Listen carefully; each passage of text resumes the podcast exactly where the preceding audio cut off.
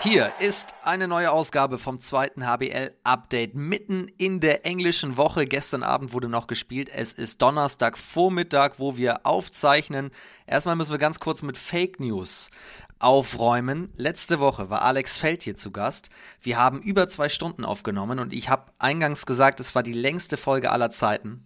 Stimmt leider nicht. Es war die zweitlängste Folge. Das muss ich an dieser Stelle noch einmal korrigieren, denn ein gewisser Jonas Meyer von den Wölfen Würzburg, der hat noch länger tatsächlich gebraucht, ist das falsche Wort, aber ihr wisst, was ich meine. Das war über 2 Stunden 16. So, das waren die Fake News. Was keine Fake News ist, der TuS in Lübbecke steht auf Rang 2 in der Tabelle und wenn man da einmal steht, will man da auch nicht mehr weg, sagt der heutige Gast. Und da sprechen wir jetzt drüber. Hier ist Tom Skroblin. Hi Tom. Moin. Danke für die Einladung. Vielen Dank, dass du dir Zeit genommen hast. Wie fühlt es sich an auf Rang 2?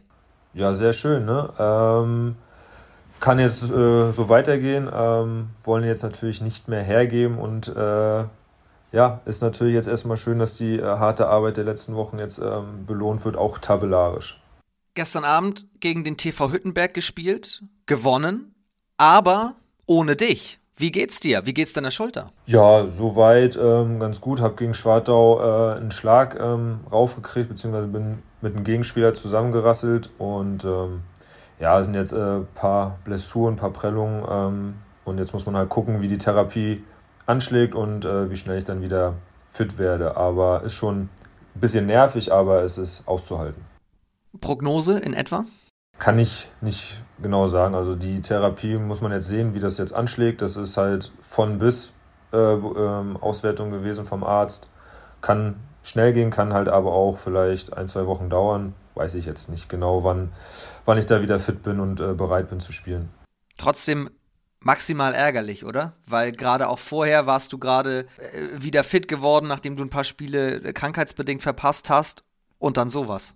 Ja, die äh, letzten drei, vier Wochen waren schon ähm, ja, nicht so schön, äh, drei Spiele jetzt von der Seite aus zuzugucken. Ähm, ja, war eigentlich auf einem ganz guten Weg, habe mich jetzt auch wieder ähm, dann fit gefühlt nach der Krankheit ähm, und ja, das war halt dann so eine unscheinbare Situation und macht es im Nachhinein dann noch ein bisschen ärgerlicher.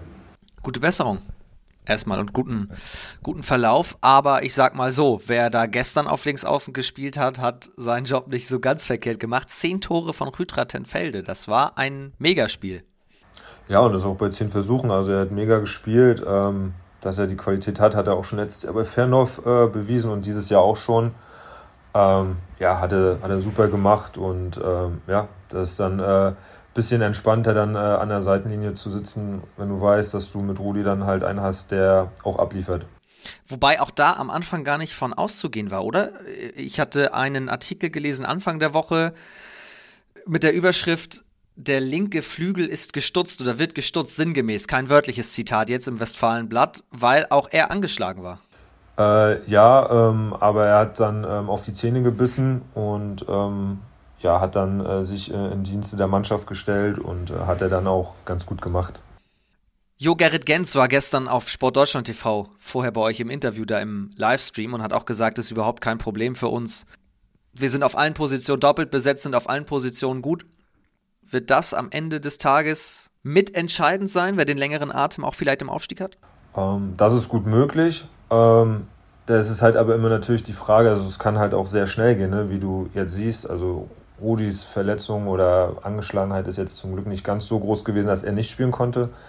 Aber wenn du jetzt halt siehst, ähm, innerhalb von zwei, drei Wochen fallen dir zwei Leute auf der gleichen Position aus, das ist jetzt nicht mal links außen, kann jetzt auch im Rückraum sein, ähm, dann kann es auch ganz schnell nach hinten losgehen. Und wir hatten es ja auch, zum Beispiel letztes Jahr in der Erstligasaison, war es dann ja auch so, dass dann auf einmal beide Rückraumrechten ausgefallen sind mit Dominik Ebner und Florian Baumgärtner. Und dann ähm, stehst du halt erstmal da und das kann schon natürlich ein, ähm, ja, eine Kehrtwende dann sein. Wir hoffen es nicht, dass das bei uns passiert. Aber wie du schon sagst, ähm, wir sind auf jeder Position doppelt gut besetzt, können viel rotieren, äh, können dann auch ähm, Kräfte schonen.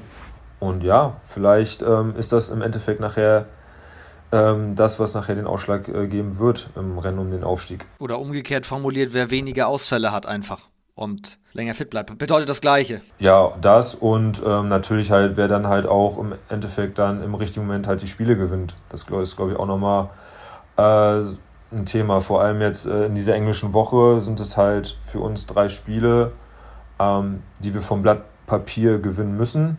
Äh, und jetzt die letzten zwei mussten auch. Aber es sind halt trotzdem in der zweiten Liga immer alles gefährliche Spiele. Also du musst halt jedes Spiel natürlich mit 100% Fokus reingehen, weil wenn du ein bisschen locker lässt, hat es gestern auch wieder gezeigt, ähm, kann das auch äh, wieder in die andere Richtung gehen. Also wir führen mit sieben Toren und auf einmal ist es nur noch plus zwei. Ähm, da wird halt jeder technische Fehler, wird dann halt eiskalt bestraft und ähm, ja, ist halt so, dass jede Mannschaft den Absteiger natürlich ähm, Paroli bieten will und ihn so lange ärgern möchte wie, wie möglich. Vom Papier her sagt natürlich jetzt der Reporter, der Lust hat auf ein, ein, ein maximales Finish in dieser Liga. Vielleicht läuft alles auf das direkte Duell Lübbecke gegen Eisenach hinaus. Dann schaut man sich den Spielplan vorher an. Ihr spielt vorher gegen Balingen, Dessau, Nordhorn. Das sind theoretisch entscheidende Wochen. Jetzt aber kommen erstmal Rostock, Essen, Dormagen, Würzburg. Und wenn man sich anschaut, für euch läuft es in diesem Jahr richtig gut, aber die einzige Niederlage gibt es gegen eine Mannschaft aus der zweiten Tabellenhälfte, gegen Großwallstadt. Weißt du, vielleicht werden das gar nicht die entscheidenden Wochen, sondern du musst gegen die anderen erstmal deine Hausaufgaben machen. Ja, genau das, das wollte ich mal gerade sagen. Also diese Wochen sind halt, jetzt vor allem die nächsten, ähm, sind jetzt extrem wichtig für uns, weil wir uns da halt keinen Ausrutscher erlauben dürfen. Und ähm, wenn du jetzt halt Punkte liegen lässt, ist ja schön und gut, dass du dann gegen Eisenach ein Topspiel hast oder ähm, nach Baling fährst oder Nordhorn zu dir kommt. Aber wenn du halt vorher Punkte gelassen hast, ist das im Endeffekt, ich sage mal auf gut Deutsch, nichts mehr wert dann. Und ähm, deswegen, wie du schon gesagt hast, Hausaufgaben machen, jedes Spiel jetzt für sich angehen, jedes Spiel gewinnen.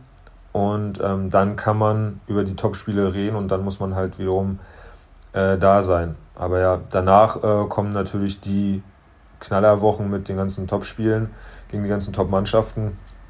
Und ja, dann werden wir sehen, äh, wie wir jetzt die nächsten vier Wochen äh, überstanden haben. Was hast du letztes Wochenende gedacht, als du gesehen hast, dass Eisenach in Essen verliert? Ähm, ich war natürlich sehr froh, dass äh, meine alten Kollegen da äh, gut reingehauen haben ähm, und äh, gewonnen haben. Ähm, ja, natürlich äh, war das, ich würde lügen, wenn ich mich jetzt nicht gefreut habe. Äh, aber wir hatten natürlich dann auch noch selber das schwere Spiel äh, gegen Schwartow vor der Brust. Und deswegen war die Freude, ich habe mich gefreut, aber trotzdem äh, hatte ich ähm, noch Respekt äh, vor dem Schwartow-Spiel, weil es auch erstmal gespielt werden musste. Und danach, als wir dann mit einem Tor gewonnen haben, konnte ich mich dann darüber mehr freuen, so wie jeder andere dann äh, von uns auch. Und das Spiel gegen Schwartau war, glaube ich, die Definition einer harten Nuss. Also zwischendurch habe ich gedacht, ah, vielleicht unabhängig von der Qualität, die auch ein VfL Lübeck-Schwartau dann mitbringt, die musst du erstmal besiegen, habe ich gedacht, na, vielleicht sind sie sich bewusst, sie können gleich Zweiter werden. Ähm, ja, also das, das wurde gar nicht äh, thematisiert vor dem Spiel, ob wir Zweiter werden können oder nicht. Wir wollten das Spiel einfach gewinnen, aber wie du schon sagst, also Schwartau hat eine unfassbare erste Halbzeit gespielt. Also das war schon Qualitätslevel sehr, sehr hoch. Und wir haben dann in der zweiten Halbzeit dann ähm, zum Glück dann mit Harvard im Tor hinten angefangen, Abwehr zu spielen, haben dann, glaube ich, bei acht Gegentoren nur gehalten und haben dann halt in der zweiten Halbzeit zum Glück das Spiel dann noch zu unseren Gunsten entschieden. Und ja, aber es zeigt halt, wenn du nicht von Anfang an da bist, hast du halt äh, immer harte Spiele in der zweiten Liga. Deswegen war es auch gestern wichtig, gegen Hüttenberg von vornherein ähm, zu zeigen, wir sind da und wir wollen jetzt nichts anbrennen lassen. Wer weiß, welche Bedeutung dieses letzte Wochenende noch bekommt. Und äh, Nordhorn hat es gestern Abend dann erfahren müssen. Die haben nämlich gegen den VfL Lübeck-Schwartau dann verloren. Auch das wird im Laufe dieser Folge noch Thema sein. Wir bleiben nochmal bei euch. Was ist, wo wir gerade beim Tor sind, mit der Katze, mit Katzigianis? Ja, der hat ähm, auch irgendwie eine, ähm, eine Muskelverhärtung, glaube ich, in der Wade, meine ich. Äh, ähm, und er ist, begibt sich jetzt gerade oder ist gerade in der Reha und arbeitet äh, an seinem Comeback, aber da weiß, weiß ich jetzt nicht, wann das ansteht oder wann er sagt, er ist wieder einsatzbereit. Das wird man, glaube ich, auch so wie bei mir von Tag zu Tag dann sehen.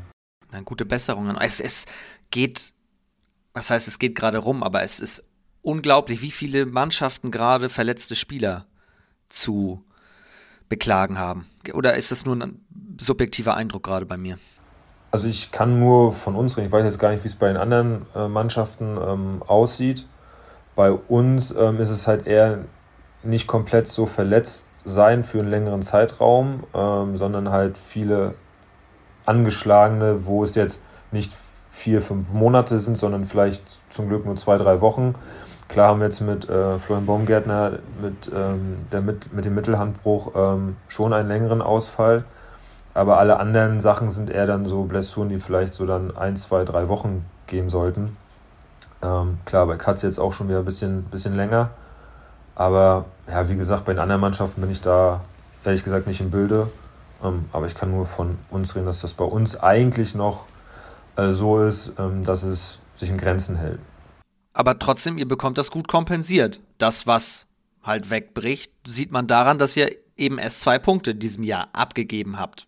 Du hast jetzt auch ein bisschen was von der Seitenlinie quasi dir ansehen müssen, aber hast da sicherlich auch nochmal einen anderen Blick drauf gehabt. Was läuft gerade bei euch so gut insgesamt in diesem Kalenderjahr? Ja, ich glaube, dass wir unser Tempospiel extrem verbessert haben. Also da haben wir sehr viel in der freien Zeit äh, dran gearbeitet, dran gefeilt, weil wir damit überhaupt nicht zufrieden waren in der Hinrunde. Ähm, das hat uns die letzten zwei Saisons halt ausgezeichnet und das haben wir halt im ersten halben Jahr überhaupt nicht hinbekommen. Und ich glaube, da haben wir jetzt einen ganz guten Weg gefunden, äh, der zu uns passt. Und natürlich ähm, ja, kriegen wir zwar auch schon in den ein oder anderen Spielen immer viele Gegentore, wo wir uns wünschten, es wären weniger. Aber trotzdem äh, habe ich auch das Gefühl, dass äh, sich unsere Abwehr ein bisschen mehr stabilisiert hat, dass die auf jeden Fall ein bisschen konstanter ist. Ähm, ja, und ich würde sagen, das sind so diese zwei, zwei ausschlaggebenden ähm, Punkte, die uns jetzt gerade so erfolgreich machen. Wer steigt auf? Wenn es nach mir gehen würde, natürlich wir. Und um den zweiten Platz darf sich dann gestritten werden. Gute Antwort, ja, das äh, gefällt mir sehr gut. Eisenach hat ja gestern wieder in die Spur gefunden. Das ist ja so eine der Mannschaften, die sich dann um den zweiten Platz hinter euch streiten würde. Hat äh, gegen Dormagen gewonnen, 27 zu 22 und hat danach gepostet auf Instagram zwei Punkte reicher und wieder ein Stück näher am Ziel. Das Ziel ist ja bei Eisenach klar definiert, das auf, der Aufstieg ist ausgegeben. Wie sieht es denn bei euch aus? Ist das auch klares Ziel, klares ausgegebenes, definiertes Ziel oder der Wunsch? Hm, naja, wenn man jetzt halt die ganze Zeit da oben mitspielt ähm, und wir auch wissen, dass wir die Qualität haben, ähm, ist es schon natürlich äh, das Ziel von jedem Einzelnen halt aufzusteigen und nächstes Jahr in der ersten Liga zu spielen. Wir wissen halt aber trotzdem, wie gesagt, das ist schwierig ähm, und wir gucken trotzdem äh, für jedes Spiel. Also damit sind wir in der Vergangenheit auch immer sehr gut gefahren, ähm, dass wir halt jedes Spiel immer Maximum geben und halt jedes Spiel gewinnen wollen. Und dann gucken wir halt, was am Ende dabei rumkommt. Aber natürlich ähm, ist das schon so, dass äh, jeder Einzelne schon diesen Wunsch, Wunsch hat und das äh, merkt man auch. Ist es ein Fünfkampf?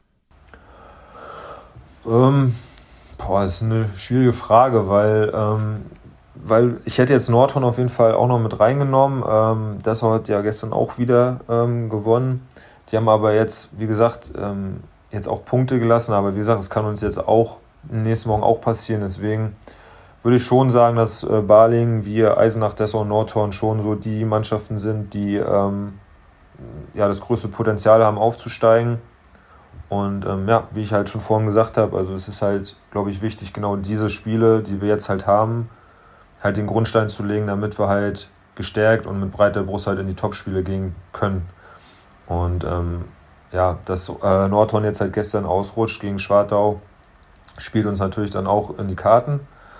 Ähm, aber wie gesagt, wir müssen jetzt erstmal auf uns gucken, unsere Aufgaben machen und dann äh, können wir am Ende der Saison sagen, ja, wir haben alles richtig gemacht oder haben halt äh, in den ein oder anderen Spielen halt dann einiges liegen lassen. Wir schauen mal ein bisschen genauer auf die HSG Nordhorn-Lingen, denn da gab es in der vergangenen Woche ein fantastisches Comeback, eine fantastische Nachricht beim Auswärtssieg bei Motor Saporoschje. 35 zu 27 gewann Nordhorn. Sechs Tore davon hat Lukas Firnhaber geworfen, der Ewigkeiten raus war nach seinem Kreuzbandriss und nun ein umjubeltes Comeback gefeiert hat. Und ich wollte von ihm wissen, wie war's? Wieder zurück auf der Platte. Also ich habe mir in der Vorbereitungsspiel ja mein Kreuzband gerissen und wurde daraufhin fünf Tage später operiert. Und ja, es war zum Anfang schon natürlich ein ordentlicher Schock, dann so eine Diagnose zu bekommen. Aber ähm, ich habe das irgendwie relativ schnell gut verarbeiten können und habe das Ganze irgendwie als Chance gesehen, auch sich selber einfach nochmal ein bisschen weiterzuentwickeln, sich mit seinem Körper zu beschäftigen, mit der Ernährung zu beschäftigen und auch nebenbei natürlich mit dem Handball zu beschäftigen, mal aus einem anderen Blickwinkel die Spiele zu betrachten. Und dadurch, dass ich sowieso sehr fitness- und ernährungsaffin bin, würde ich sagen, ähm, hat mir das Ganze, muss ich, sehr viel Spaß gemacht. Also ich habe meine Reha dann in Lemgo bei Körperbau ähm, fortgeführt und ähm, da muss ich sagen, die Jungs da haben einfach mega geile Arbeit gemacht. Ähm, ich denke, ich habe denen die Arbeit aber auch leicht gemacht, indem ich sehr viel für mich selber noch äh, nebenbei getan habe. Und ich hatte da immer so einen Alltag von ja, 8 bis 18 Uhr ungefähr, wo ich dann alles Mögliche an Behandlung bekommen habe, Therapie, äh, wo ich selber dann Krafttraining machen konnte, laufen gehen und, und, und. Und ähm, ja, mir persönlich hat es richtig viel Spaß gemacht, auch wenn es dann am Ende natürlich auch nach siebeneinhalb Monaten, siebeneinhalb Monaten irgendwann ein bisschen zäh wird. Aber ähm, ich habe alles dafür getan, damit ich wieder schnell fit bin, ähm, damit ich, wenn ich auf die Platte gehe, auch zu 100 Prozent weiß, dass mein, mein Knie halten wird. Und ja, ich kann nur sagen, jetzt am letzten Freitag wieder auf der Platte zu stehen. Ähm, wir hatten uns extra das Spiel gegen Muto Zaborosche ähm, rausgesucht, weil es ein Spiel ist, wo ich ohne Druck rangehen kann, ähm, wo ich einfach frei aufspielen kann. Ich kann auch, konnte direkt anfangen nach dem Warm-up, was für, für, mich super ist. Ähm, und das war alles so abgesprochen mit Trainer, Physios und ähm, ja, also so wie das Comeback dann gelaufen ist, muss ich sagen, ist das natürlich grandios. Es hätte auch sein können, dass ich eins aus acht schieße. Das wäre dann auch nicht schlimm gewesen, aber ähm, ja, es war super, super cool für mich persönlich, wenn man dann anderthalb Monate schon gefühlt im Mannschaftstraining wieder voll dabei ist und die ganze Zeit noch ein bisschen warten muss, bis man wieder spielen will, äh, dann wieder auf der Platte mit der Mannschaft zu, zu stehen und ja, die Nachrichten, die ich von außerhalb bekommen habe, die Glückwünsche, da bedanke ich mich wirklich bei allen nochmal. Das war überwältigend, was ich da alles für Support bekommen habe. Und ähm, ja, ich kann nur nur jedem mitgeben, wer, äh, wenn sich jemand nochmal verletzen sollte, was ich natürlich keinem wünsche, aber ähm, versucht das einfach als Chance zu sehen, äh, an euch hart zu arbeiten in der Zeit dann, in der Reha-Zeit. Ähm, das kann wirklich, glaube ich, einige Leute auch einen Schritt nach vorne bringen. Und ähm, ich hoffe, dass es bei mir ähnlich wird und dass ich jetzt verletzungsfrei bleibe. Aber ähm, ja, danke euch allen und äh, liebe Grüße an Tom und äh, ich wünsche noch viel Spaß vom Lukas Firnhaber. Ja, liebe Grüße zurück. Es ist unfassbar. Man weiß es, man, man weiß nicht, wie viel Arbeit das ist, wie viel Arbeit da drin steckt, wenn man das nicht selber mal durchgemacht hat. Ja, auf jeden Fall. Also ich habe äh, erstmal danke für die Grüße äh, und ähm, ja, ich habe das ein bisschen bei Instagram dann ja bei ihm verfolgen können. Ähm, was er da halt ähm, investiert hat, ist schon, ist schon krass. Äh, aber halt auch, als wir schon in Essen zusammen gespielt haben, ähm, wie er schon gesagt hat, ähm, sehr ernährungsaffin und sehr viel noch abseits des Trainings ähm, gemacht. Und ähm, ja, freut mich, dass er, dass er jetzt wieder auf der Platte steht und ja, dann auch so ein gutes Comeback hatte. Zwischen sechs und neun Stunden am Tag hat er an seinem Comeback gearbeitet. Das war der Instagram-Post Ende Februar, den er da abgesetzt hat. Ein, ein Wahnsinn, unfassbar. Also Verletzung ist nicht einfach nur ganzen Tag auf dem Sofa liegen und dann ein, zwei Stunden mal zwischendurch aufstehen, bisschen Stabi-Übung und so, sondern das ist, man kann es nur noch mal betonen, es ist unglaublich harte Arbeit. Ja, und ich, ja, er hat das jetzt halt äh, vorher schon gelebt, so diese, das äh, Fitness, Fitnessleben und ähm, ja, ist ja, wie er schon gesagt hat, ähm, wenn er sich, wenn ihn das motiviert hat, ist das ja auch umso schöner und ähm, es passt halt zu ihm und ähm, ja, wie gesagt, ich freue mich jetzt, dass er wieder da ist und äh, hoffe, dass er ähm, auch an die Zeiten äh, in Essen äh, anknüpfen kann. Was war deine schwerste Verletzung in deiner Karriere? Äh, ich hatte mir 2015 war das, äh, in meinem ersten Jahr in Lemgo ähm, habe ich bei den Youngsters mitgespielt und habe mir dann in der, ich glaube 45 Minuten oder so, ähm, den Ellbogen ausgerenkt und äh, war dann für zwei Monate, zweieinhalb Monate war ich dann, war ich dann raus, ähm, wurde dann wieder eingerenkt und hatte dann aber sehr, sehr viel Glück, dass sich der Arzt da sehr viel Zeit genommen hat, unter Narkose meinen Ellbogen einzurenken. Da sind dann, dann zum Glück keine Bänder oder Sehnen gerissen, sondern hatte halt nur Muskelfaserrisse und ähm, ja, Kapselrisse. Das ähm, hatte ich, ähm, was das angeht, Glück im Unglück, hätten dann auch ganz schnell sechs bis acht Monate, glaube ich, waren es äh, werden können. Oha, ja, es, es klingt auch schmerzhaft. Es klingt, es klingt verdammt schmerzhaft. Ja, war nicht, war nicht so angenehm. Wir werden wieder sportlich. Die ASG Nordhornlingen, wir haben es eben gerade schon angesprochen, hat gestern Abend gegen den VfL Lübeck-Schwartau verloren. 28 zu 29. Das letzte, das entscheidende Tor hat Finn Kretschmer, der Rechtsaußen des VfL, geworfen. Und das ist nicht nur bedeutsam für das, was oben in der Tabelle passiert, sondern auch für das, was unten passiert. Denn in den letzten Wochen hat mal Rostock gepunktet, mal Konstanz, Würzburg ja zu Beginn der Rückrunde auch. Und wenn man so mit dem Mikroskop drauf geschaut hat, ist der Vorsprung unter dem Brennen Brennglas vom VfL Lübeck-Schwartau auf die Abstiegsränge immer mal minimal, aber immer mehr geschrumpft. Weil der VfL auch selber, beispielsweise letzte Woche in Lübbecke, trotz guter Leistungen es verpasste, die Spiele zu gewinnen. Das war nun gestern anders und Finn Kretschmer sagt uns, wie groß die Erleichterung war. Ich glaube, dieser Sieg war für uns ein großer Befreiungsschlag, weil wir die letzten Spiele alle mit einem Tor verloren haben und bis zur 50. Minute jedes Spiel mitgehalten haben. Und dieses Spiel war genauso. Wir sind bis zur 50. Minute dran geblieben oder sie kam auch noch mal ran, aber wir haben es geschafft, dann die Ruhe zu bewahren. Und das war auch in den Timeouts in der 50., 58., dass wir jetzt die Ruhe bewahren müssen, weil wir jetzt die Chance haben, zwei Punkte mitzunehmen. Und das war unser großes Ziel und das haben wir auch heute gemeistert. Und ja, für mich der letzte Wurf, das war, ähm, ich glaube, einfach äh, für mich Kopf aus, macht den sichersten Wurf und dann äh, geht er auch rein und dann gewinnen wir das Spiel. Und das ähm, war für uns einfach ein riesengroßer Befreiungsschlag. Und so können wir jetzt in die, nächsten drei Tage gehen bis zum Spiel gegen Konstanz am Sonntag. Und da wollen wir die nächsten zwei Punkte einfahren gegen den Abstiegskampf. Finn Kretschmer vom VfL Lübeck-Schwartau, vielen Dank. Ist ja auch ein Außenkollege. Wie geht das, was er da gerade beschrieben hat? Also in so einer entscheidenden Situation, Kopf aus und sicher rein. Äh, ich glaube, da hat jeder sein, sein äh, eigenes äh, Ding. Äh, aber schon wie er sagt, manchmal ist es besser gar nicht drüber nachzudenken, wo man jetzt hinwirft, sondern einfach zu machen. Und dann äh, hat das auch tatsächlich eine sehr hohe Erfolgsquote. Äh, ich kann sagen, dass ich sehr froh bin, dass er den getroffen hat für uns. Ähm, und ja, wie er schon gesagt hat, ist, ähm, ja, hatten jetzt sehr viel Pech die letzten Spiele jetzt gegen uns, äh, aber davor ähm, auch schon. Äh, haben auch gegen Eisenach ähm, ja immer schon unentschieden gespielt, gut mitgehalten, gegen ähm, Baling ja auch schon. und dass sie jetzt gegen Nordhorn gewonnen haben, ähm, freut mich äh, sehr und freut mich auch, dass sie es erst äh, einen Spieltag später gemacht haben. Heißt ja im Umkehrschluss, sie haben, wenn wir auf die Top 5 schauen, gegen die Top-Teams, gegen fast alle da oben gepunktet, nur gegen euch nicht und neulich gegen Dessau nicht, ne? Ich glaube, da haben sie mit einem Tor verloren in Dessau. Genau. Ich glaube, Ambrosius hält den letzten Wurf gegen Schrader oder so, glaube ich. 28, 27 hieß es am Ende. Ist noch gar nicht so lange her, war Anfang März. Aber auch da sahen sie dann gut aus. Gegen euch auch.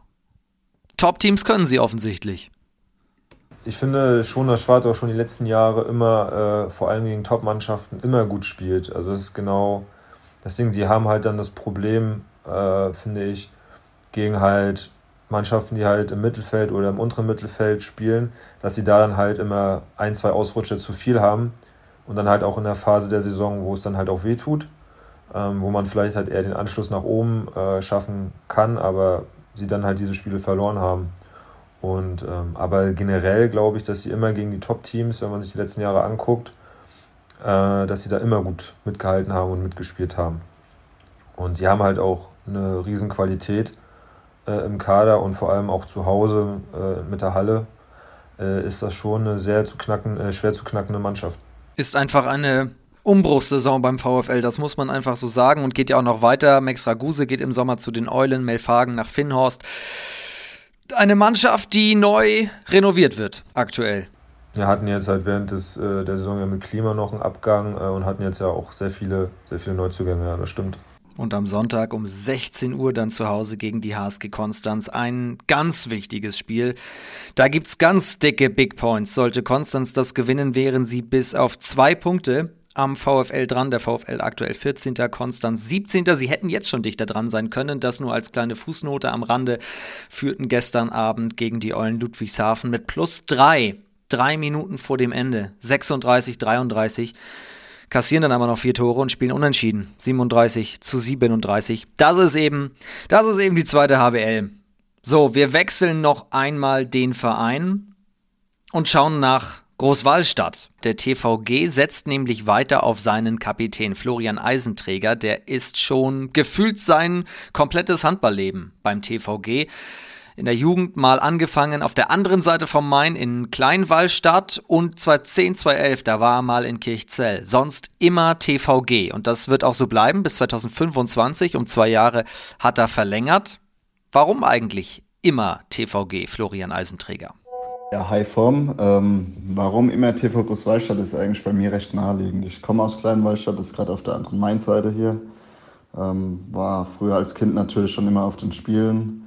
Bin dann in der Jugend in das damals neu gegründete HBLZ gewechselt, also die jetzigen TVG-Junioren. Ähm, habe da alle Jugenden durchlaufen, bis ich dann 2011 meinen ersten Vertrag hier unterschrieben habe. Und ja, seitdem bin ich hier und ähm, ich habe hier schon die schöneren Zeiten mitgemacht, habe auch die nicht so schönen Zeiten mitgemacht. Das schweißt natürlich auch nochmal zusammen. Und ähm, ja, also Verein war oft genug mir gegenüber loyal, wenn ich dran denke, als ich meinen ersten Kreuzbandriss oder zweiten Kreuzbandriss hatte, ähm, habe ich meinen Vertrag verlängert bekommen. Und deswegen ist in meinen Augen auch fair, ähm, dann auch loyal gegenüber einem Verein zu sein. Wobei ich auch ehrlich sagen muss, also ich hatte noch nie wirklich einen krassen Wechselgedanken, weil wie gesagt, ich komme von hier, ich, meine Family ist hier, meine Freunde sind hier, ich fühle mich wohl.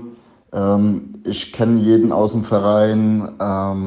Deswegen war bei mir jetzt noch nie der Wechselgedanke wirklich im Vordergrund. Und ähm, ja, irgendwo macht es einen auch stolz, dann so lange schon hier dabei zu sein. Und deswegen freue ich mich auch schon auf die nächsten zwei Jahre. Dann wünsche ich euch noch auf jeden Fall viel Spaß bei eurem Podcast und wir hören voneinander. Macht's gut. Danke, Flo Eisenträger, liebe Grüße. Ja, da kann er auch stolz sein. Das ist eine, eine verdammt starke Leistung. Wie würdest du es beschreiben? Ja, also das sind jetzt dann, dann 14 Jahre bis 25. Ich glaube, es können nicht viele von sich äh, behaupten, dass sie so lange in einem Verein geblieben sind. Du hast auch dann einen Vertrag verlängert bis 2025 im letzten Herbst. Warum? Also seitdem wir hier angekommen sind, äh, meine Frau, meine Tochter fühlen sich hier auch wohl, ähm, war das dann äh, ja auch sehr naheliegend, ähm, dass ich meinen Vertrag dann verlängere und auch frühzeitig verlängern wollte weil ich einfach, ähm, ich habe bei der Vertragsunterzeichnung ja schon gesagt, dass der Verein mir schon sehr großes Vertrauen äh, entgegengebracht hat. Äh, das hat er dann auch letzten zweieinhalb Jahre äh, immer sehr gut äh, zurückgezahlt und mir auch ein sehr sicheres Gefühl gegeben. Und äh, ja, ich spiele halt viel. Ähm, das ist halt für einen Sportler, glaube ich, mit das Wichtigste. Und ähm, ja, für mich in der Mannschaft pudelwohl finde, dass wir eine sehr große Qualität haben obwohl ich sage, dass das Potenzial noch lange nicht ausgeschöpft ist. Und ähm, ja, da möchte ich den Verein weiter äh, auf dem Weg mit begleiten und äh, meinen Teil dazu beitragen, dass wir erfolgreich Handball spielen. Heißt also für dich, es stimmt auf der einen Seite sowohl das familiäre und auf der anderen Seite ist auch die Perspektive Bundesliga gegeben, weil ein, ein Tom Skroblin will ja also mindestens mal die Aussicht auf Bundesliga haben, oder? Ja, das meine ich damit, genau. Äh, also das äh, sind genau die, äh, die beiden Themen, äh, die mir wichtig waren. Ähm, habe das natürlich ähm, jetzt nicht eigenhändig äh, entschieden, sondern wenn äh, die Partnerin oder die Frau äh, in dem Fall jetzt sagt, ja, man fühlt sich halt hier überhaupt nicht wohl, dann ähm, ist halt die Frage, ob das überhaupt dann Sinn macht. Aber da habe ich halt die komplette Unterstützung äh, auch bekommen oder bekomme sie. Und ähm, deswegen war das dann äh, für mich sehr einfach dann äh, zu unterschreiben. Und wenn man weiß, dass äh, beide Seiten auch wollen, sowohl der Verein als auch ich, dann ähm, ja, war das auch wieder eine sehr schnelle Vertragsverhandlung. Du hast äh, vorhin im Vorgespräch schon schmunzelnd gesagt, naja, ich gehe ja jetzt auch bald auf die 30 zu, nur noch ein paar Wochen. Kind ist da, verheiratet bist du. Wenn du mal den Tom Skroblin vergleichst mit dem Tom Skroblin, der in der Jugend der Füchse Berlin gespielt hat, wie viel von damals steckt eigentlich noch tief in dir drin und ja, in welchen Punkten bist du erwachsener geworden? Also der Ehrgeiz ist auf jeden Fall immer noch der gleiche. Das kann ich, kann ich sagen, aber alles andere würde ich sagen, ähm, was so die Sicht auf die Dinge, äh, Handball an sich, Profisport, ähm, hat sich schon verändert oder geändert und habe ich mich, glaube ich, auch sehr weiterentwickelt. Ähm, ich war früher halt ein sehr krasser Highsporn, ähm, äh, aber kann das jetzt natürlich durch die Erfahrung ein bisschen ähm, besser äh, alles einschätzen, weiß, ähm, ja, äh, was ich kann und was ich halt aber auch von meinen Mitspielern erwarten kann. Und ähm, früher war es halt so, dass äh, ich das nicht so richtig kanalisieren konnte und dann halt sehr schnell hitzköpfig wurde und was dann, glaube ich, äh, das ein oder andere Mal äh, in der Mannschaft für, für Kopfschütteln äh, gesorgt hat dann. Und ja, aber wie gesagt, äh, man wird ja auch älter, man wird reifer, ähm, man sieht die Dinge vielleicht dann alles ein bisschen entspannter auch.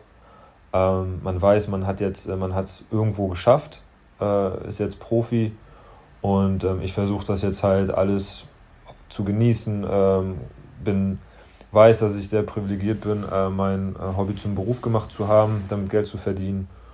Und ähm, ja, habe einfach Spaß daran und äh, versuche diesen Spaß jetzt halt auch ähm, meinen äh, Kollegen halt mitzugeben. Ne? Damit äh, das nicht nur, klar ist irgendwo ein Job, aber man sollte schon Spaß daran haben, was man tut. Und ich glaube, das ist mit das, mit das Wichtigste. Und ich glaube, das ist auch eine sehr große Erkenntnis über die letzten Jahre, dass äh, mit Spaß alles einfacher geht.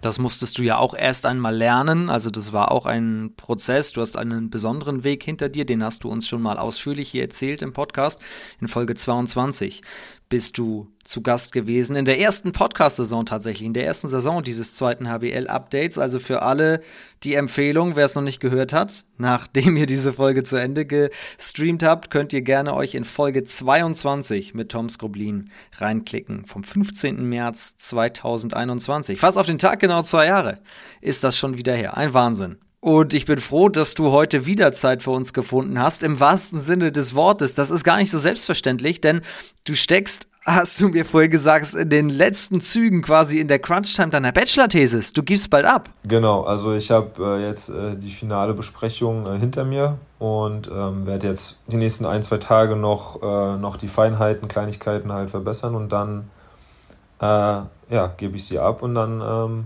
warte ich auf die Einladung für die mündliche Prüfung sofern natürlich bestanden, was ich hoffen, äh, was ich hoffe, aber was ich aber auch glaube. Und ähm, ja, dann ist das Thema Bachelor erstmal ähm, vorbei und ich kann mich jetzt dann erstmal wieder auf den Handball dann konzentrieren und ähm, ja, habe dann einen Last in Anführungszeichen weniger ein Laster. Sicherlich auch anspruchsvoll und, und anstrengend, so etwas dann, ich meine, zuletzt warst du zwar ein bisschen out of order, aber generell das neben dem Handballspielen zu schreiben, weil das ist ja kein Zwei-Wochen-Projekt. Nee, ich habe die schon ziemlich lange tatsächlich vor mir hergeschoben, ähm, weil, wie du schon sagst, also jetzt hatte ich halt, kam äh, die Krankheit halt in dem Fall zugute, aber es ist halt schon ähm, schwierig, halt, wenn du halt nur immer zwei Stunden, drei Stunden äh, schreiben kannst, dann zum Training musst wieder. Äh, und ähm, ich glaube, es ist für jeden einfacher, wenn du halt wirklich mal am Stück über einen längeren Zeitraum halt was schreiben kannst oder recherchieren kannst, wie auch immer. Und ähm, ja, ähm, ich war auch ehrlich gesagt, wie gesagt, habe ich sie aufgeschoben, habe irgendwo vielleicht dann auch den Sport dann äh, als Ausrede genommen, so ein bisschen. Aber jetzt habe ich mir ähm, gesagt, dass ich dieses Semester fertig werden will und äh, das Thema halt auch endlich aus meinem Kopf haben möchte. Also, BWL, was ist man dann? Bachelor of Arts. Arts, okay, okay. Ich mache Bachelor of Arts. Ja, viel Erfolg für die letzten Tage. Dankeschön.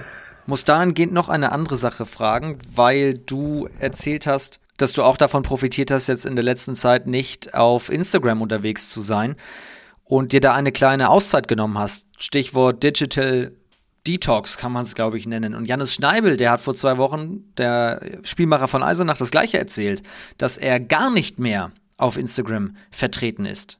Wie kam das bei dir?